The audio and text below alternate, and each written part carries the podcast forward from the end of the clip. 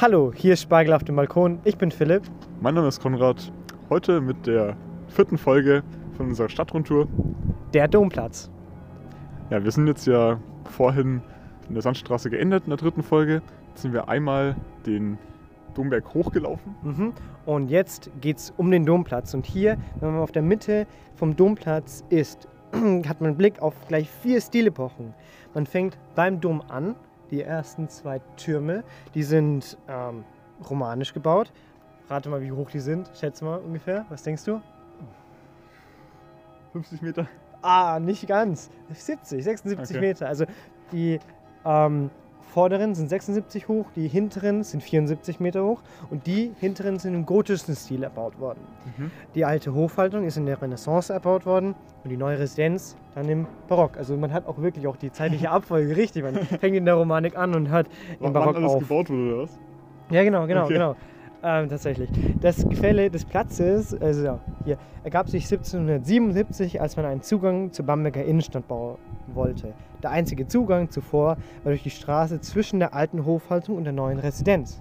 Mhm. Und hier, ähm, das war ja vorhin mit Kaiserin, Kaiser Heinrich II. und Kunigunde, Den kennen wir vom Brunnen. genau.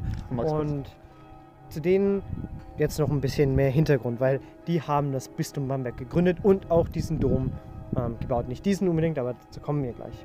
Kaiser Heinrich hat in Regensburg, hat, wurde dort ausgebildet, ausgebildet und war eigentlich besser als die meisten Herrscher damals äh, ausgebildet, weil er konnte sogar lesen. Man, kann- man kann es kaum glauben. Ist das schon Aufklärung 995 oder? 995 äh, wurde er als Heinrich IV. Herzog von Bayern. 1002 ähm, stirbt Kaiser Otto Dritte ohne Nachkommen in Italien. Weißt du, was Reichinsignien sind, Konrad? Reichsinsignien? Ja. Äh, Die sind praktisch die Was? Herrschaftssymbole ähm, eines Kaisers. mhm. Und die hat A- Apfel und Reisstoff? Ja, genau, genau. Also ich weiß nicht, ob die jetzt zu der Zeit Mhm. schon gab, aber die hat er einfach abgefangen, als sie von Italien äh, nach Deutschland kam und hat sich einfach zum König gekrönt, ohne dass die anderen es gewusst haben. Und dann anschließend Kunigunde. 1014 wurde er und seine Frau in Rom dann zum Kaiser gekrönt. Nur zur Erinnerung, 1007 wurde das Bistum gegründet, also da war er noch nicht Kö Kaiser. Und 1024 stirbt er, er und wird in Bamberg äh, im Dom beigesetzt. Nun zu seiner Frau, Kaiserin Kunigunde. Sie kommt aus Luxemburg und heiratet Heinrich 1000.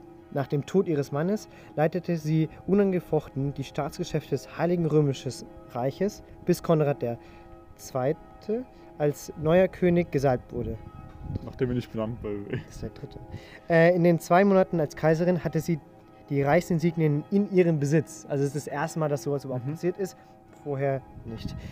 Ähm, danach ging sie ins Kloster und sie, die Ehe blieb kinders, kinderlos, weshalb ähm, das ganze Bistum Bamberg praktisch ihr Erbe wurde, Okay. sozusagen.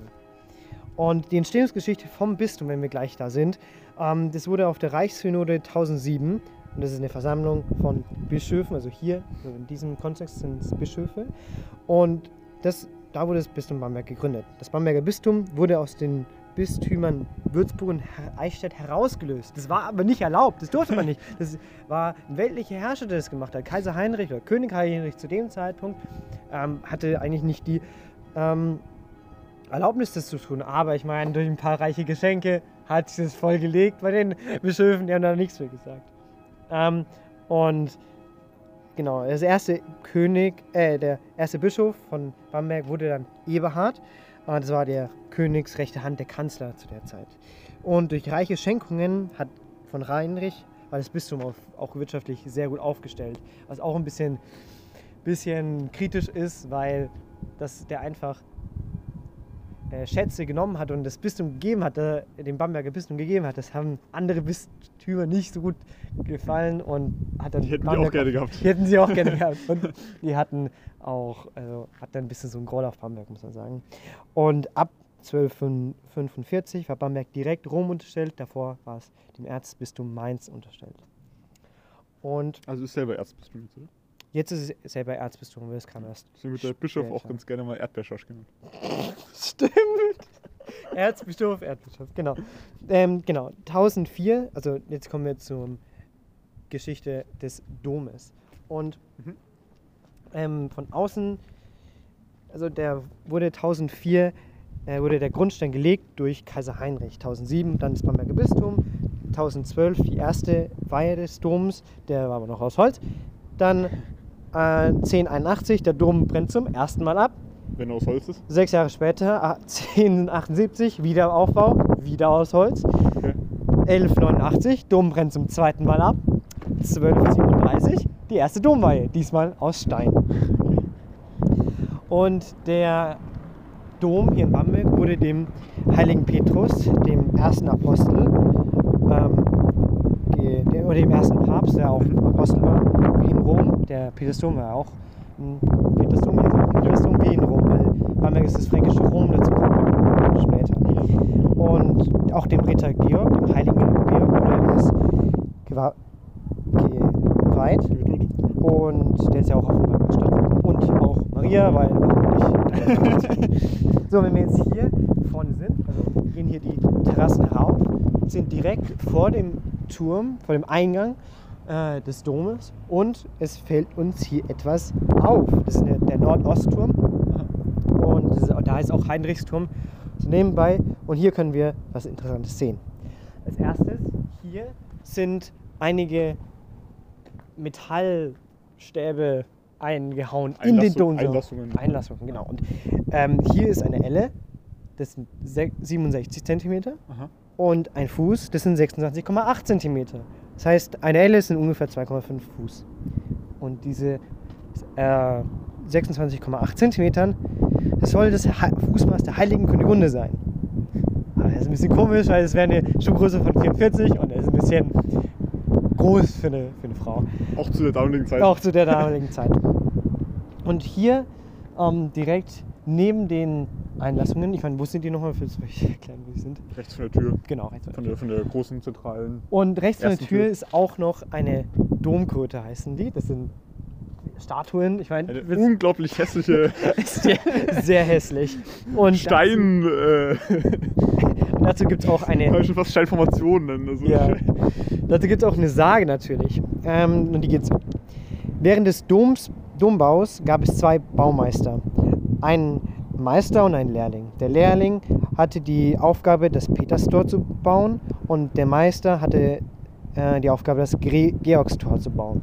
Damit der Lehrling schneller ist als der Meister, holte sich der Lehrling die Hilfe des Teufels im Tausch gegen seine Seele. Dieser schickte daraufhin Gestalten, die halb Löwe, halb Kröte waren, um, um den Baufortschritt des Meisters rückgängig zu machen. Als der Turm fertig war, lud der Teufel den Lehrling ein, sein Bauwerk von oben anzuschauen. Oben angekommen, schubste der Teufel ihn herunter. Und wirklich so, ähm, selber schuld, wenn man es nicht selber macht. Aber da gibt es auch eine andere Erklärung, vielleicht eine wissenschaftlichere Erklärung. Ähm, dann, ne? ja, dieses, es gab hier auf dem Domplatz ein Gericht und es wurde Gretgericht genannt, vom lateinischen Wort für Gradus, für Stufe. Die Stufen des Doms waren danach die Domgreden, woraus sich der Name Domkröten für die Steinskulpturen entwickelte. So, wir befinden uns jetzt in der Kirche. Und wenn wir hier, wir sind hier gerade durchgelaufen Mhm. und praktisch die erste Möglichkeit, wo wir nach links abbiegen können, tun wir das auch, aber nicht ganz. Wir bleiben erstmal stehen bei einer Statue, einer Statue auf einem Ritter, äh, nicht eines Ritters auf einem Pferd. Sieht erstmal unscheinbar aus. Wirklich? Ist aber, finde ich schon, ist aber ziemlich bekannt. Ist sehr bekannt und es ist auch einzigartig. Es ist nämlich die einzige Reiterstatue in ganz Europa, die in einer Kirche ist. Okay. Es gibt andere, die außerhalb sind, ähm, aber das ist die einzige, die in einer Kirche ist. Hier sind nur die Kröten außerhalb. Der Reiter wurde vermutlich bei der Weihe 1237 errichtet. Und wenn man die, äh, den Reiter anschaut, die Statue war ursprünglich mit kräftigen Farben bemalt. Der Sockel war grün, ähm, das Pferd war weiß mit braunen Flecken, das Kleid und der Umhang war rot mit silbernen und goldenen Sternen. Der, die Stiefel waren braun und die Krone, die Sporn und der Gürtel waren vergoldet. Mhm. Die Haare waren dunkel. Okay. Und äh, das Pferd ist beschlagen, eine der ersten Darstellungen von Hufeisen überhaupt, also in einer Statue. Oh, Und der Standort ist seit der vermutlichen Errichtung 1237 unverändert geblieben. Ich habe mal gehört, dass während des Zweiten Weltkriegs dann so ein kleiner Bunker außenrum gebaut wurde, äh, damit er nicht zerstört wurde, aber er wurde nicht, äh, die Statue wurde nicht ähm, ja, verändert oder vom Platz her verändert. Und es sieht doch so aus, so als würde der sich ein bisschen, äh, der schaut so in die Kirche rein, als würde er dem Papstgrab, äh, dem Kaisergrab huldigen. Zu dem kommen wir dann Mhm. auch noch gleich. Ähm, Weiß man, wer der Reiter auf dem Pferd ist? ähm, naja, also wissen tut man es nicht, aber man hat so halt Theorien. Und ich sage einfach mal ein paar Theorien oder Okay. Personen, die es sein könnten und dazu dann gleich die Theorien. Also auf zwei möchte ich dann näher eingehen. Ja. Ähm, der Schöpfer ist unbekannt, aber vielleicht wissen wir, wer es sein könnte. Es könnte der heilig gesprochene König Stephan I. von Ungarn sein, der römisch-deutsche König Philipp von Schwaben, äh, vielleicht auch dessen Großonkel Konrad, Konrad III. Finde ich sehr schön, die Kombi. St- Stimmt. Die Staufer-Dynastie oder eine von den Staufer-Dynast- äh, Personen von der Staufer-Dynastie. Eine apokalyptische Figur, der Messias. Ähm, oder einer der heiligen drei Könige. Und mal abgesehen davon finde ich eigentlich die letzte Erklärung fast die am schönsten. Nämlich es könnte eine universale Sk- Symbolskulptur sein. Und das passt eigentlich auch alles, es kann ja das sein und die ganzen anderen Personen. Mhm. Deswegen finde ich das so schön. Ähm, wenn wir uns hier jetzt nochmal das, die Statue anschauen, also es soll eine symbolische Abbildung der gesamten Welt sein. Und ich meine, auf so einer kleinen äh, Fläche oder Volumen ist es schon ziemlich beeindruckend, finde ich. Ähm, die Blattmaske unten, da sieht man so einen Dämon, siehst du die? Mhm. Da. Und der sollte die Unterwelt darstellen. Und dann, dann sind ja so Pflanzen, das ist so, das ist die Pflanzenwelt, dann das Pferd, das ist dann die Tierwelt, dann der Mensch, das ist die Menschenwelt und oben drüber ist der Baldachin und das soll das ein Sinnbild für das himmlische Jerusalem sein. Aber wer, wer das gebaut hat, weiß man nicht. Nee, der Schöpfer ist unbekannt. Und, aber wer kann es denn jetzt sein? Ich, wie gesagt, ich möchte auf zwei besonders eingehen und ich möchte mal vielleicht deine Meinung dazu hören, welche vielleicht der, was du vielleicht denkst, was äh, vielleicht besser ist. Mhm. Ähm, also der Baldachin zeigt, dass es vielleicht ein Heiliger sein könnte. Und Stephan, also der heilige Stephan von Ungarn, das ist die erste Person, auf die ich eingehen will, Mhm. ähm, der hatte eine hohe liturgische Bedeutung im Bamberger Dom. Und die Legende geht so, dass Stephan beim ersten Bamberg-Besuch als Heide noch nicht mit den christlichen Gepflogenheiten vertraut war und einfach geradewegs, und der kommt ja vom Fürstentor, also das ist da, wo man praktisch, wenn man denkt, der, die ist wirklich reingeritten, die Statue, das sieht- muss ja von diesem Tor da drüben reingekommen sein, das ist der, Für- die Fürstenpforte. und das würde dann erklären, warum da ein Pferd ist. Ja. Der hat sicher, wusste nicht was. Und ähm, das Pferd wäre auch ein ethnisches Symbol für die Ungarn, weil das traditionell gleichgesetzt wird mit dem Reitervolk der Hunnen. Mhm. Und das andere wäre dann äh, Philipp von Schwaben. Der wurde 12, ah, 1208 in Bamberg unbewaffnet ermordet. Und das ist aber auch ein riesiges, riesiger Skandal. Er wurde im Dom tatsächlich beigesetzt und in der Nähe des Korbpfeilers, wo jetzt ungefähr der Bamberger Reiter steht, also heute steht. Oder damals, der wurde ja nicht verändert. ähm, Philipps Neffe, Friedrich II., hatte ihn 12, 1212 in den Dom zu Speyer dann verlegt, deswegen liegt er nicht mehr hier. Ähm, und der Reiter war, ist ja unbewaffnet, wenn man das sieht, ist ja unbewaffnet und das kann eben da, das, da symbolisieren, dass Philipp so friedfertig war. Er hat nämlich auch versucht, mit seinen, äh, also wollte Frieden schaffen, weil eben, das ist anders als sein Vorgänger, der hat einfach nur Krieg angefangen. Ähm, und Philipp bedeutet auch Pferdefreund im Griechischen, Griechisch, ja. genau. Deswegen, das würde vielleicht das Pferd äh, erklären. Und ähm, anderweitig ist ja auch noch ein tugendhaftes Königsbild, das was da steht. Mhm. Und es soll eben ein Denkmal zu Philipp von Schwaben sein. Du hast mich gefragt, was ich schöner finde. Mhm. Also, auch wenn der Typ jetzt Philipp heißt, mir gefällt die, die Geschichte von ähm, Stefan von Ungarn ist auf jeden Fall die bessere, Ja, ja, also, die schönere Geschichte. ja, ja, also ich denke auch, dass das die wahrscheinlichste ist, also Mhm. in der Literatur die angesehenste ist. Ja. Ähm, aber wie gesagt, das kann alles sein. Hm. Um, genau, dann vielleicht ein bisschen was Allgemeineres zur Kirche. Gehen wir ein bisschen weiter vor in die Mitte des Domes und wenn wir jetzt hier direkt zum Altar vorschauen, ähm, möchte ich aber noch ein bisschen was sagen. Also normalerweise sind mittelalterliche Kirchen immer nach Osten ausgerichtet, deswegen vielleicht sind Kirchen mal irgendwie komplett komisch irgendwo in, Okay. äh, in der Stadt eingebaut worden, aber die mussten halt immer nach Osten, also We- Wegen Jerusalem, oder? Genau, wegen Jerusalem. Ah, nee, eigentlich nicht wegen Jerusalem. Nämlich, ähm, normal, die, ah doch, sorry, nach Jerusalem ausgerichtet, sorry. ähm, aber hier ist sie nach Westen ausgerichtet, Mhm. nämlich nach Rom. Und Petersdom ist auch in Rom. Mhm. Wieder ein zu, also kein Zufall. Es, ist, ähm, es gibt viele Ähnlichkeiten Also zwischen von, dem von der Stellung her eher außergewöhnlich. Ja, ja, auf jeden Fall. Und ist ja auch, Peter ist ja auch gewidmet, Rom Stimmt, und so weiter. Und wenn man hier auch weiter hochschaut, an den Pfeilern, an den Enden, sieht man so kleine Absätze. Und mir wurde mal gesagt, dass dort eigentlich diese romanische Decke, also romanische Kirchen hatten immer eine ziemlich tiefe Decke Mhm. und nicht diese hohen Bögen, die man von gotischen Kirchen kennt. Und da wäre, wäre dann diese Decke reingezogen worden. Also hätte man Balken von dem einen, äh, von der einen Stab, äh, Säule Mhm. äh, zum anderen gezogen. Genau, aber gehen wir jetzt hier weiter zum Kaisergrab. Ähm, wenn wir uns jetzt wieder umdrehen, da ist ein Grab zwischen den beiden äh, Treppen, die hochführen. Und dieses Grab wurde 1599 bis 1513 in der Werkstatt von Thielmann Riemenschneider, das war ein bekannter Bildhauer, ähm, erschaffen. Und es ist, es ist ziemlich sicher, dass er nicht den ganzen Altar, äh, den ganze, ganze Grab gebaut hat, aber auf jeden Fall die Deckplatte. Ja. Die anderen Geschichten, die auf den, an den Seiten, das ist ein Hochgrab, an den Seiten abgebildet sind, die hat, wurden einfach nur in seine Werkstatt von vielleicht Gehilfen, also es ist, genau, hat er wahrscheinlich nicht selber gemacht. Ähm, und zu denen kommen wir jetzt gleich. Das sind nämlich vier Geschichten, insgesamt auf, oder fünf Geschichten und zwei auf jede Seite. Ähm, die erste ist die Feuerprobe. Das ist, äh, es ist die Geschichte geht so, dass Heinrich zugeflüstert wurde, dass Kunigunde ihm untreu gewesen sei. Und als Gegenbeweis hat Kunigunde ein Gottesurteil äh, vollzogen, nämlich äh, sie musste über glühende Pflugscharen gehen. Sie blieb dabei unverletzt und war deswegen unschuldig. Uff.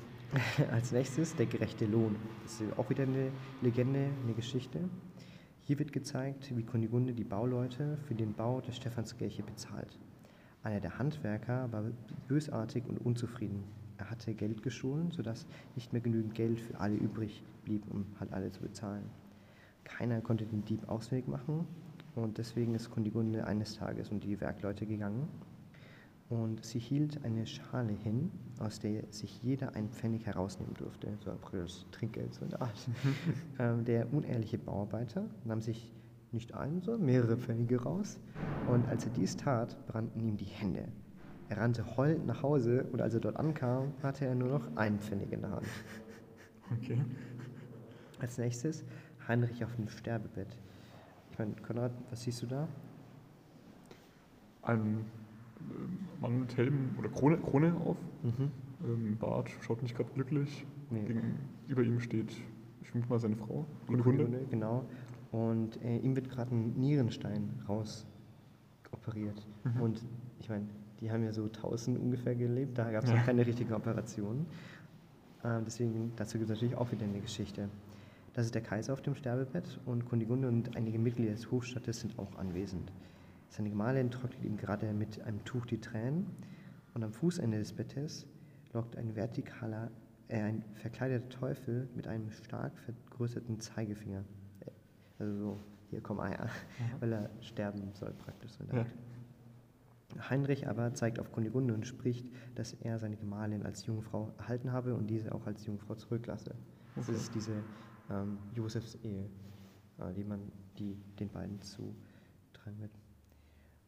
Und als nächstes die Seelenwägung. Hier streitet äh, der Erzengel Michael und der Teufel um die Seele des Kaisers. Also ähm, auf dem Bild ist zu sehen, wie jemand eine Waage in der Hand hält und auf der einen Seite sind Teufel und auf der anderen Seite sind, äh, ist ein Kelch. Und was es damit auf sich hat, dazu kommen wir jetzt. Es werden auf einer Waage die guten und die schlechten Taten einer Person abgewogen. Das war einfach so der Gedanke, was passiert nach, einem, nach dem Tod. Ich glaube, das gab es auch im alten äh, Ägypten, Ja, dass man genau. ähm, die Toten. Ab, to Toten abgewogen hat, die guten und die schlechten Taten. Und auf der einen Seite sind viele kleine Teufel und die versuchen, die Waage in ein Ungleichgewicht zu bringen. Und sie schaffen es fast. Hier gibt es auch eine ganz interessante Legende, aber das, da würde jetzt zu lang dauern, die zu, ganz zu erzählen. Äh, und sie schaffen es eben fast, aber dann erscheint der heilige Laurentius und wirft einen goldenen Kelch auf die Waage für die ganzen frommen Heil und heiligen Dinge, die der Kaiser Heinrich in seinem Leben getan hat. Und Kaiser Heinrich hat ja eben mehr Gutes als Schlechtes getan in seinem Leben und deswegen verliert der Teufel diese Abwägung und Kaiser Heinrich, die Seele von ihm, geht in den Himmel. Kein Fegefeuer. Kein Fegefeuer für ihn, aber das ist vielleicht auch wirklich ein bisschen eine spätere Erfindung. Und ich hatte ja gerade eben das mit so Nierenstein erzählt. Mhm. Und Heinrich litt eben oft unter Nierensteinen. Und eines Tages äh, war auf Monte Cassino, auf dem Kloster, und im Schlaf ist ihm der heilige Benedikt äh, erschienen. Das ist derjenige, der ein Messer in der Hand hat und ähm, schneidet ihm praktisch den Nierenstein raus und ach, ihm ging es wieder wunderbar. Genau. Scheint den ganz schön ange also die scheint von dem Nierenstein ganz schön beeindruckt gewesen zu sein. Ja, ja. ähm, ja. Und jetzt nochmal kurz zur Deckplatte des Kaisergrabs. Äh, an den Füßen, ich, das kann man, vielleicht wenn man hochgehen kann und aufs Kaisergrab drauf sch- schauen kann, kann man das ziemlich gut sehen. Und da sieht man eben zwei Löwen. An den Füßen sind zwei Löwen abgebildet äh, mit dem bayerischen und luxemburgischen Wappen. Also einmal das bayerische Wappen für Heinrich und Mhm. das luxemburgische Wappen für Kunigunde. So, und jetzt gehen wir weiter, ähm, praktisch durch die ganze Kirche hindurch bis zum Ende, bis zum anderen Altar. Und dort, hinterm Bischofsthron, was ein neuromantisches Kunstwerk nebenbei ist, das ist nicht irgendwie richtig, richtig alt, das ist nur 120 Jahre alt, das wurde im Jahr 1899 ähm, erschaffen. Sauerei. Und dahinter ist eigentlich das eigentlich Interessante. Ich weiß nicht, warum sie es dahinter machen, weil ich würde es eigentlich schon gern sehen. Ähm, hinter dem Bischofsthron befindet sich das einzige erhaltene Papstgrab, Papstgrab nördlich der Alpen. Und hier ist Clemens II. begraben. Und wie gesagt, man kann ihn nicht sehen, aber ähm, es gibt noch ein anderes, ein anderes Grabbild von Clemens II. und das ist an der, an der nördlichen Chorschranke. Also wenn man dorthin geht, könnte man, kann man den finden Mhm. die, die, also wie der ausgesehen hat oder wie ihn zumindest abgebildet hat. Er, Clemens II. wurde 1046 Papst und während er Papst war, behielt er tatsächlich den, Bischof von, den Titel Bischof von Bamberg. Also er war gleichzeitig Bischof von Rom, also Papst, Mhm. und Bischof von Bamberg. Das ist eher ungewöhnlich. Das ist eigentlich, also, ja. Das Sinnvoll war es auch mal dahingestellt. Ja, Clemens II. war aber nicht lange Papst. Schon ein Jahr nach seiner Wahl, äh, 1047, starb er schon. Und schon zu Lebzeiten kamen Gerüchte auf, dass er von Widersachern vergiftet worden sei. Weil ich meine, der ist einfach gestorben. Und eine toxologische Untersuchung erst viel, viel später gab eine ungewöhnlich hohe Bleikonzentration in den Knochen auf. Also das hat schon ein bisschen so, das ist ein bisschen komisch Eine Verschwörung. eine Verschwörung. Also das soll halt zu einer Bleivergiftung geführt haben. Mhm. Aber ich meine, jemand kann ihn vergiftet haben oder, und das ist, finde ich, die fast schon logischere Erklärung, Bleizucker war einfach ein beliebtes Süßungsmittel im Mittelalter und deswegen, wenn man einfach in Wein hat man es reingegeben, damit er Mhm. süßer schmeckt, weil früher konnte man halt die Weine eigentlich nicht trinken, deswegen hat man immer Zucker reingetan. Und wenn man den halt trinkt, dann nimmt man Blei auch und dann stirbt man halt. Das ist eine Mhm. ganz langsame Vergiftung auch. Und ich meine, früher hat man auch halt nicht so wirklich drauf geachtet. Auf dem Teller war vielleicht auch Blei drauf, äh, weil man damit einfach gearbeitet hat und deswegen kann es einfach sich ins Essen auch reingelöst haben. Gut, gehen wir weiter in den nördlichen Teil. Das ist, wenn wir jetzt hier nach links gehen. Und da können wir den Mühlenhauser Altar zum Beispiel sehen. Ähm, der wurde um 1500 errichtet und 1891 wurde er vom Bamberger Erzbischof Josef von Schork geschenkt. Ich meine, willst du den vielleicht mal kurz beschreiben, wie der aussieht? Aus Holz gefertigt. ne? Mhm. Wir haben ein großes mittleres Bild, vier kleine Bilder drumherum Genau. und oben noch ein bisschen.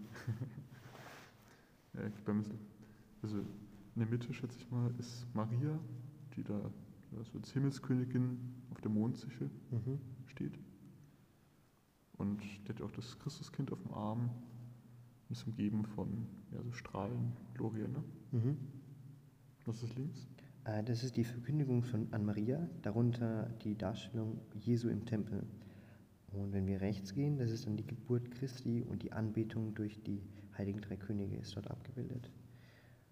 Und wenn wir hier weitergehen, das ist dann. Das ist dann, äh, weil du hast ja auch gemeint, die Kirche, der Dom ist auch Maria geweiht. Ja, genau. Das ist dann der Marienfahrt sozusagen. Und der nächste ist der Georgenaltar, das ist ja auch einer Hm. äh, der Heiligen im Dom. Und der wurde 1575 erschaffen und das zeigt Szenen aus dem Leben des heiligen St. Georg. Und diese Geschichten sind in der Legenda Aurea ähm, zu lesen und ich glaube, die können wir ja irgendwann mal später durchlesen und deswegen gehe ich jetzt nicht weiter darauf ein. Aber das sind ganz viele Bilder, es sind ja zehn Stück, die eben Szenen aus seinem Leben erzählen. So, und jetzt gehen wir weiter oder zurück praktisch zum südlichen Seitenschiff. Man kann sich hier natürlich noch ein bisschen aufhalten. Hier kann man auch runter zu einer äh, Krypta und wenn wir noch weit, noch praktisch ins hinterste Eck gehen, äh, da gibt es die, also nicht die Originalkronen, aber ähm, so, so Kronen von Heilig, dem heiligen Heinrich und Kunigunde ähm, als Andenken oder als Denkmal. Ähm, ist eigentlich auch ganz nett. Und man kann hier auch, sind auch mehrere Steinplatten aufgestellt, wo die ganzen Bischöfe von Bamberg ähm, aufgetragen sind. Und ich meine, ich glaube, den einen oder anderen äh, haben wir hier erwähnt und den einen oder anderen kann man da auch finden. Hoffentlich wiedererkennen. wieder, ja, wieder erhören oder wieder. Also jetzt gehen wir, wei- gehen wir wieder zurück in das südliche Seitenschiff, ähm, durch das Mittelschiff durch. Und wenn wir da jetzt wieder links abbiegen, wieder ins, ins Chorschiff, finden wir den Veitstoßaltar. Ich weiß nicht, sagt dir der Name Veitstoß was? Nee. Nicht? Okay. Ich weiß nicht, warum der mir was sagt, aber mir sagt er was. Ähm, am Ende hier dieses südlichen Seitenschiffes steht dieser Veitstoßaltar. Die Reliefs zeigen die Weihnachtsgeschichte. Es sind Scharniere angebracht, da der halt, um die halt zuzumachen, die an der Seite. Und ähm, dann kann man die eben zumachen, weil der sollte nur geöffnet werden, während auch ähm, äh, Feiertage sind. Und Veit Stoß war eben Bildhauer, Schnitzer und sein Sohn war Prior, Prior im Karmelitenkloster in Nürnberg. Und dafür hat er auch 1523 diesen Altar vollendet. Und sein Sohn ist dann nach Bamberg gekommen und nahm diesen Altar mit, aber äh, er wurde dann erst in die obere Pfarre gestellt. 1937, äh, wegen, ich glaube, einer, äh, irgendeinem, Jubiläum, wurde er dann in den Dom überführt. Und ich meine, der ist ja schon ziemlich dunkel und alles. Mhm. Ähm, eigentlich war er viel heller und der war nicht, nicht ganz bemalt, so wie der Bamberg Reiter, Ja. sondern nur die Augen und der Mund war bemalt. Und genau, das wäre jetzt an sich fast schon das Ende. Wenn wir jetzt hier wieder zurückgehen, südliches Seitenschiff entlang gehen, dann kommen wir aus dem Dom heraus. Und während jetzt hier vielleicht Altäre standen, stehen jetzt, äh, hier standen, stehen jetzt Altäre, aber früher waren da keine gestanden, weil das war eigentlich mehr so ein Durchgangsbereich zum angrenzenden Kreuzgang. Der ist jetzt nur im Zusammenhang mit dem Diözesenmuseum zugänglich, aber auf jeden Fall, also wenn man noch ein bisschen mehr Mittelalter-Feeling haben will, das ist auf jeden Fall mit äh, so gotischen ähm, Rundbögen und Laubengängen und dann ähm, sind wir hier eigentlich auch schon fertig. So, wir stehen jetzt wieder auf dem Platz, sind ein bisschen vorgelaufen zu dem ja, zweiten großen Tor, was man hier sieht. Geht's dann noch ein bisschen rein?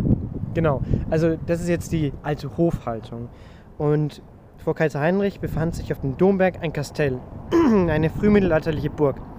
Das sogenannte Kastell Babenberg. Als Kaiser Heinrich Herrscher von Bayern wurde, wurde hier seine Pfalz errichtet. Aber was ist eigentlich eine Pfalz? Eine Pfalz ist ein Wohn- oder ein Stützpunkt für den reisenden König im Frühmittelalter. Und die Herrscher waren da konstant auf Reisen, deswegen brauchten sie praktisch einen Platz, wo sie sich ähm, ausruhen konnten. Äh, für die Einwohner von Bamberg war der Kaiser nicht wirklich willkommen, weil sie mussten den Herrscher, solange er in der Stadt war, versorgen und das ist meistens so eine Gegenleistung. Wir sind jetzt hier vor dem Tor und das Tor ist ja wunderschön, aber worauf ich besonders eingehen möchte, ist der Torbogen oben. Und in der Mitte sehen wir Maria, links Kaiser Heinrich und rechts von Maria Kaiserin Kunigunde. Dann links von Kaiser Heinrich den heiligen Petrus und rechts äh, von Kaiserin Kunigunde den heiligen Georg. Also die beiden Heiligen, die auch dem Dom in dem Dom gewidmet sind. Und links und rechts sind auch noch der Bischof Kilian und Otto, die heiligen beiden äh, Bischöfe. Und die beiden Figuren links und rechts, die dort liegen, sind jeweils der Rhein und die Regnitz. Das Gebäude hier, die alte Hofhaltung, ähm, wurde ab 1570 unter der Leitung von Erasmus Braun, der unter dem Erker dort ähm, sich selbst verewigt hat tatsächlich. Also das ist der Erasmus Braun, der hat auch das Schloss Geierswörth gebaut. Das hat irgendwie Tradition, dass sie sich alle selbst verewigen. Ja, ja, schon. Aber hier, was ist passiert? Ähm, hier ist zum Beispiel das Gottesurteil von Kunigunde. Das Laufen über die Pflugscharen hat hier stattgefunden. Das ist die Geschichte auf dem Kaisergrab. Und hier wurde auch Philipp von Schwaben ermordet. Das ist der Typ, welcher der Bamberger Reiter sein hätte können, vielleicht. Aber was wird eigentlich hier gebaut? Ich meine, es ist wunderschön. Hier haben wir Laubengänge ähm, in den Fachwerkhäusern und ich meine, es ist ja auch groß. Kann man sich ja eigentlich vorstellen. Ich weiß jetzt nicht, äh, ob das jetzt ganz, ich glaube, das ist nicht historisch akkurat, aber ähm, wenn man das jetzt hier einen Film machen würde, hier wäre hier bestimmt, keine Ahnung, die Ritter Ja. äh, würden mit einem äh, Pferd durchlaufen und der König würde hier sein. Das könnte ich mir richtig gut vorstellen. Und dieses, dieses Spiel Warum steht mit so äh, hier unten Romeo um Julia? ja, genau. Apropos Romeo und Julia, die Calderon-Festspiele, kennst du die zufällig? Die werden genau hier stattgefunden. Und du musst dir vorstellen, dass hier eine riesige Tribüne gibt und die Gebäude der Hofhaltung sind die Kulissen des, der Theaterstücke. Aber was hier auch noch untergebracht sind, ich meine, siehst du da drüben diese Steine, die dort aufgestellt sind? Noch, Die ja. Ja, noch. aber die werden sicher noch da sein, weil Aha. das ist, hier ist die Dombauhütte untergebracht. Und Aha. was macht die? Diese renoviert den Dom kontinuierlich. Dort arbeiten, also in der Dombauhütte, 16 Leute. Problem sind die verschiedenen Sandsteinorten, die den Dom verwendet wurden und dadurch wird das Restaurieren des Doms sehr schwierig und auch langwierig. Deswegen, ähm, die werden für immer Arbeit haben. Kontinuierlicher Und Prozess. deswegen bin ich mir auch sicher, auch wenn nicht mehr diese Steine dort- dort stehen, werden sicherlich andere Steine dort sein. Apropos Steine. Ähm, wir gehen jetzt wieder raus aus der alten Hofhaltung und schauen gleich auf die neue Residenz. Und die neue Residenz ist ja ein wunderschöner Barockbau. Und Barock hat ja auch alles was mit sehr prunkvollen, sehr, sehr Protzigen, ja, sehr, war sehr, sehr teuer. Und jetzt ist die Frage natürlich, ähm, war das auch wirklich so? Ja, klar, aber siehst du hier diese Steine, die dort sind? Ja. Ja, also die, die, ragen hier, die ragen hier raus aus der Fassade. Als, wie würdest du beschreiben? Als würde jetzt hier äh, ein Flügel des, der Residenz abgerissen worden sein, oder? ja. Ja. Dass es weitergehen würde. Als ob Und das so ein, eine moderne Renovierung wäre, das so angedeutet ist, als ob es da weitergeht. ja, genau. Und hier wird es auch weitergehen. Aha. Aber der Fürstbischof hat einfach kein Geld mehr. Okay. Ja. Ähm, es wurden erst so die zwei Flügel gebaut, die es hier gibt. An den Steinen dort wäre dann der dritte Flügel erbaut worden. Um Platz für den dritten Flügel aber zu schaffen, hätte man die alte Hofhaltung abgerissen. Doch Gott sei Dank hatte der Fürstbischof durch den spanischen Erbfolgekrieg kein Geld mehr, um den dritten Flügel zu bauen. So, aber gehen wir weiter zur neuen Residenz, zur Geschichte. Den Teil, den man auf dem Domplatz sieht, ist der neuere barocke Teil der neuen Residenz, der zwischen 1697 und 1703 von Fürstbischof Lothar Franz von Schönborn erbaut worden ist. Der Architekt war Leonhard Dietzenhofer. Dietzenhofer war das nicht, das war doch der Architekt, der St. Martin gebaut hat. Mhm. Ja. Und wenn man Aus Folge 1 kann man den. Genau. Und über den einzelnen Türen sieht man auch die Zahl 1703 eingraviert. Äh, In der neuen Residenz sind viele prunkvolle und wertvolle Kunstwerke zu bestaunen. Der Kaisersaal zum Beispiel, die Decke dieses Saals wurde auf eine Weise bemalt, dass der Raum höher wirkt, als er eigentlich ist. Das wurde unter anderem daher gemacht, weil es keinen Platz für einen zweistöckigen Saal gab. Nach der Säkularisation ab 1803 wurde die neue Residenz als Königssitz bewohnt. Maximilian II.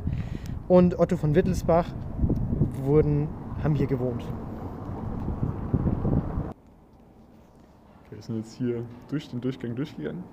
Also wir in sind im neue- Durchgang gerade. Im Durchgang in der neuen Residenz, man so Ja, und hier möchte ich auch nochmals auf etwas Auffälliges aufmerksam machen. Ich meine, fällt dir was auf, Konrad? Der Richtig? Boden ist aus Holz. Richtig, der Boden ist aus Holz.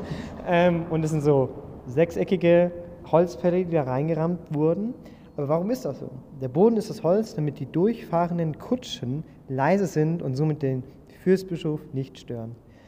Und warum ist es überhaupt ein Fürstbischof? Möchte ich bloß hier kurz. Also, das muss man auch mal vielleicht Mhm. klären. Ja. Also das Amt des Fürstbischofs vereinigt die weltliche Macht eines Fürsten mit der geistlichen Macht eines Bischofs. Und von der Trennung von Kirche und Staat, damals hatten die noch nichts gehört. Ja. Ah, Kleine wie- Stadterei und ich glaube, Bamberg war ja auch ein eigenes. Genau, genau. Das ist dann 1805 oder 3 oder so, ähm, wurde das.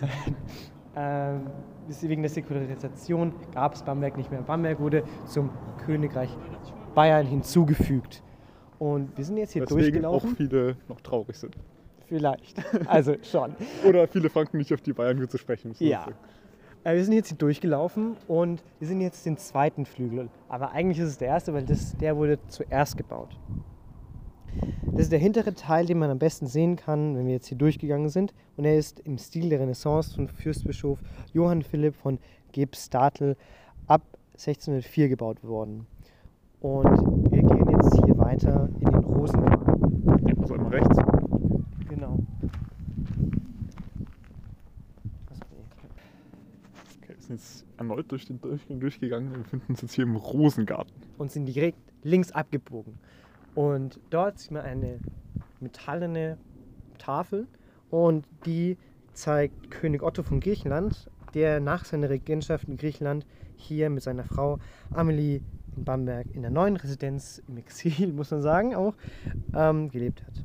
Und als Erinnerung an ihre Zeit in Griechenland haben die beiden jeden Nachmittag von 6 bis um 8 Uhr eine Griechenlandstunde Okay. gehalten, in der sie ausschließlich auf Griechisch sich unterhielten und passend dazu war der ganze Hofstadt in griechischen Trachten gekleidet. Und Die Amel, Amel, Amel, Amalie werden wir auch später bei der Altenburg nochmal. Ah, interessant. Ähm, genau, der Rosengarten hier. Hier gab es schon vorher einen Renaissancegarten, aber der wurde dann durch Fürstbischof Friedrich Karl von Schönborn in einen Barockgarten umwandelt. Insgesamt hier gibt es 4500 Rosen. Zumindest im Sommer Die hat zumindest im Sommer. oder im Frühling. Und äh, hier gibt es auch ganz viele Statuen. Und einmal sehen wir hier den Frühling und den Sommer. Mhm. Ja, da haben wir jetzt hier so zwei kleine Engelchen, wenn man so will. Kleine Kinder, nackte, Ja, nackte Kinder. Putten eigentlich, Putten. oder? Ja. Und ähm, das ist eine zweite Statue, oder ja, zeigt den Herbst und den Frühling. Das sind auch wieder zwei Putten. Der eine ist ein bisschen Angezogen. angezogen und der andere hat so Weintrauben, also ja, wie soll man sagen, Ja, Fruchtbarkeit. Fruchtbarkeit ähm, nach der, ja, Herbst ist ja auch die Zeit, wo man erntet und vieles. Ja. Und wir sind jetzt hier vorne am Geländer angelangt und wir sehen auf die, also haben einen wunderschönen Ausblick auf Bamberg mit den roten viele Dächern. Dächer. Sehr viele Dächer, was auch ein, ähm, ein Weltkult zu den Weltkulturerben zählt. Also man darf auch eigentlich nicht einfach sowas verändern hier. Also wenn man hier irgendwie so eine Dachluke oder so bauen will, muss man das Eine auch Gaube. Eine Gaube bauen will, muss man das anmelden und das ist schwierig, weil das ist Deutschland. Ähm, und wir sind jetzt hier, das ist ja schon ganz schön hoch. Da geht es runter, da fahren, Autos. Früher sind da keine Autos gefahren. Aber trotzdem, wenn man hier runterstürzt, kann man sterben. Und das hat auch ein Marschall von Napoleon gemacht. Auf diese Straße hat sich aus den Fenstern der neuen Residenz ab ähm, äh, in 1815 ein Marschall Napoleons in den Tod gestürzt, weil er nicht in die Hände der Russen, die gleich angaben hier, äh, fallen wollte. Und ihm ist sogar eine Gedenktafel unten äh, gewidmet, die auf die Straße geht. Und was man hier auch wunderschön sieht, ist das Kloster Michelsberg. Vom Rosen, Gott, Rosengarten sieht. Wunderschön. Das ist unsere nächste Station. Also wir machen uns jetzt auf den Weg zum Michelsberg. Man kann natürlich auch hier sitzen bleiben und jetzt von hier die Aussicht genießen und uns noch weiter zuhören. Genau. Ähm, der Michelsberg, dort ist der heilige Otto, der Bischof von Bamberg, begraben. Und zudem, der hat eigentlich ein ganz interessantes Leben geführt. Zudem möchte ich etwas erzählen. Er stammt aus einer wohlhabenden Familie. Er wohnte als Kaplan Plan. äh, bei der Hochzeit von Judith. Äh, und Judith war die Schwester Kaisers Kaiser Heinrichs IV. Ähm, bei.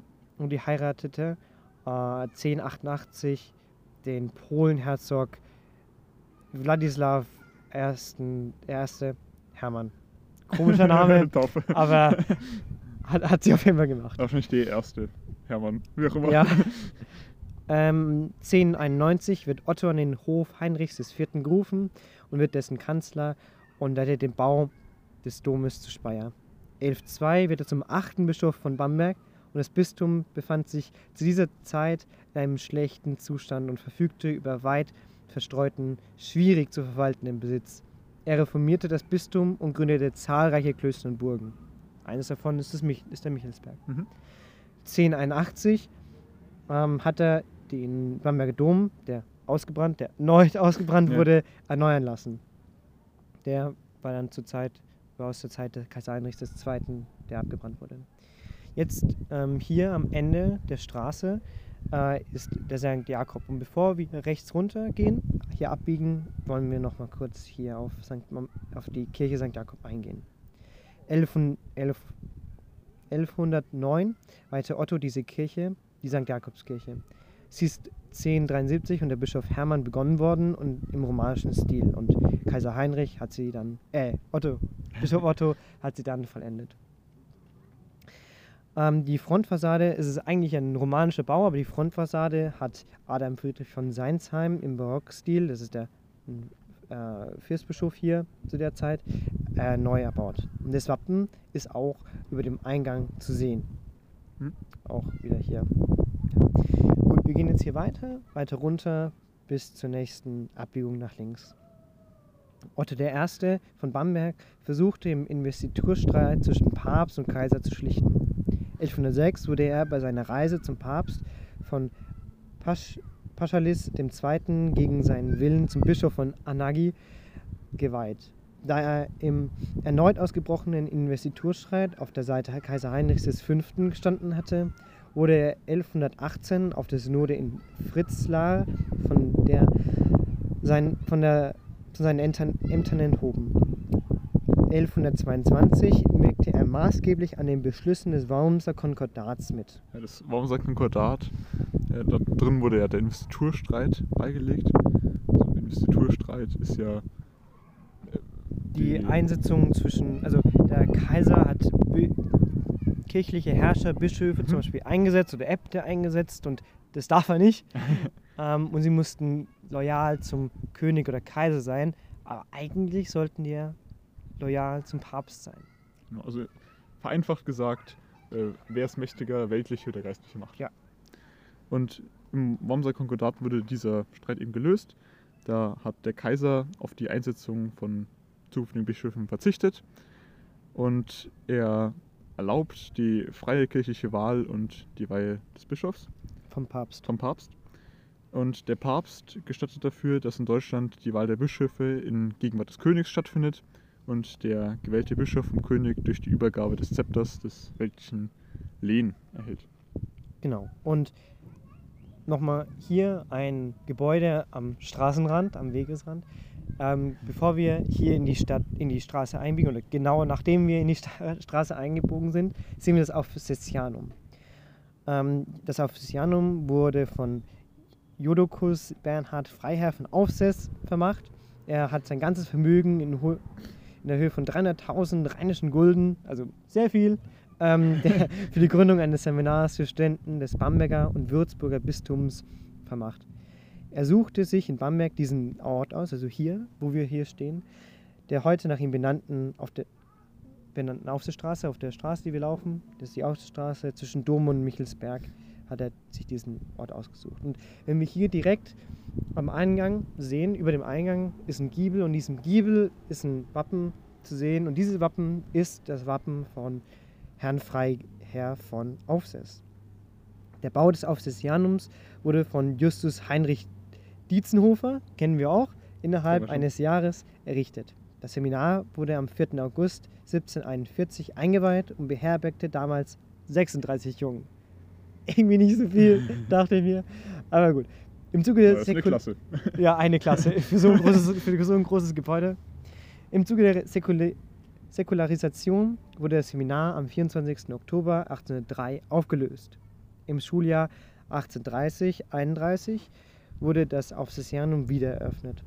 Der Anstieg der Schülerzahlen erforderte den zwischen 1873 und 1879 erfolgten Anbau zu der heutigen Dreiflügelanlage. Das Das Gebäude war dann 40 oder was? Spaß. Ähm, das Gebäude wird heute immer noch als Schule genutzt. Und seit 2007 ist im Aufsicerianum auch eine zwei- und dreistufige Wirtschaftsschule integriert. Und So. da gibt es eine ganz gute Kantine, habe ich gehört. Ja, das, äh, das sind wir. Ähm, wir waren in der Domschule, das ist eine Schule daneben, weil das Clavius, wo wir waren, äh, nicht groß genug war, haben wir uns da geflüchtet und äh, in der Mittagspause ähm, gab es was zu essen da. Genau. Aber egal. Weiter zu Top. dem heiligen Bischof von Otto. Nein, den heiligen Bischof ähm, Otto von Bamberg. Der polnische Herzog Boleslaw III. Äh, hat ein 1121-22 das heidnische und bis dahin unabhängige Pommern erobert. Als nächstes musste Pommern christian christianisiert werden.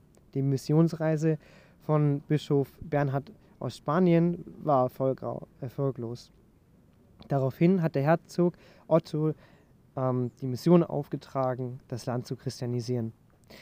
In zwei Missionsreisen, 1124 bis 25 und 1128, kam Otto nach Pommern.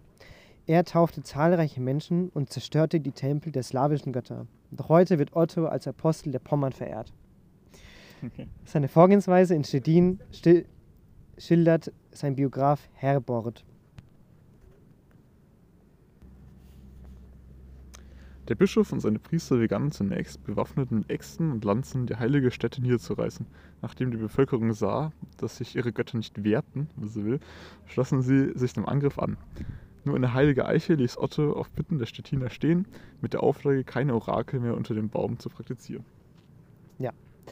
Und jetzt sind wir hier die Aufstra Aufsichtsstraße ziemlich weit ähm, hinuntergelaufen und Mhm. hier kann man dann links hoch zum Michelsberg. Das ist so ein kleines Metallgatter und da kann man dann reinlaufen, hoch den Anstieg, Wenn man das will. wenn man das will.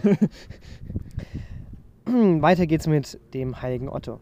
Otto gilt als der bedeutendste unter den Bamberger Bischöfen. Gut, vielleicht nach Clemens II., aber da, das ist eine andere Geschichte. Sein Grab ist in der Bamberger Benediktinerabtei Michelsberg, die er in den Jahren 1117 bis 21 nach einem Erdbeben erneuern ließ und die er selbst zu Lebzeiten als Bestattungsort wählte. So, aber jetzt mal genug von dem heiligen Otto. Was gibt es noch hier am Michelsberg? 2009 wurde der historische Kloster- und Weinberg am Südhang des Michelsbergs für die Landesgartenschau 2012 neu angelegt. Seitdem wird unter der Marke Bamberger Stiftsgarten Wein vom 0,8 Hektar großen Weinberg am Michelsberg in Bamberg verkauft. Der sandige Boden und die kleinen klimatischen Bedingungen geben dem Silvaner einen besonderen Geschmack. Neben Wein wird auf der ehemaligen Klosteranlage St. Michael auch Streuobstwiesen angebaut und wird für die Fürsorge für alte Menschen im Bürgerspital verwendet. So, hier oben ähm, am Kloster Michelsberg im Hof kann man sehen, äh, das, also ein bisschen was zur Geschichte erstmal. äh, vom, vom ersten- habe ich gehört. Ja, ähm, vom ersten Bischof von Bamberg, äh, Eberhard.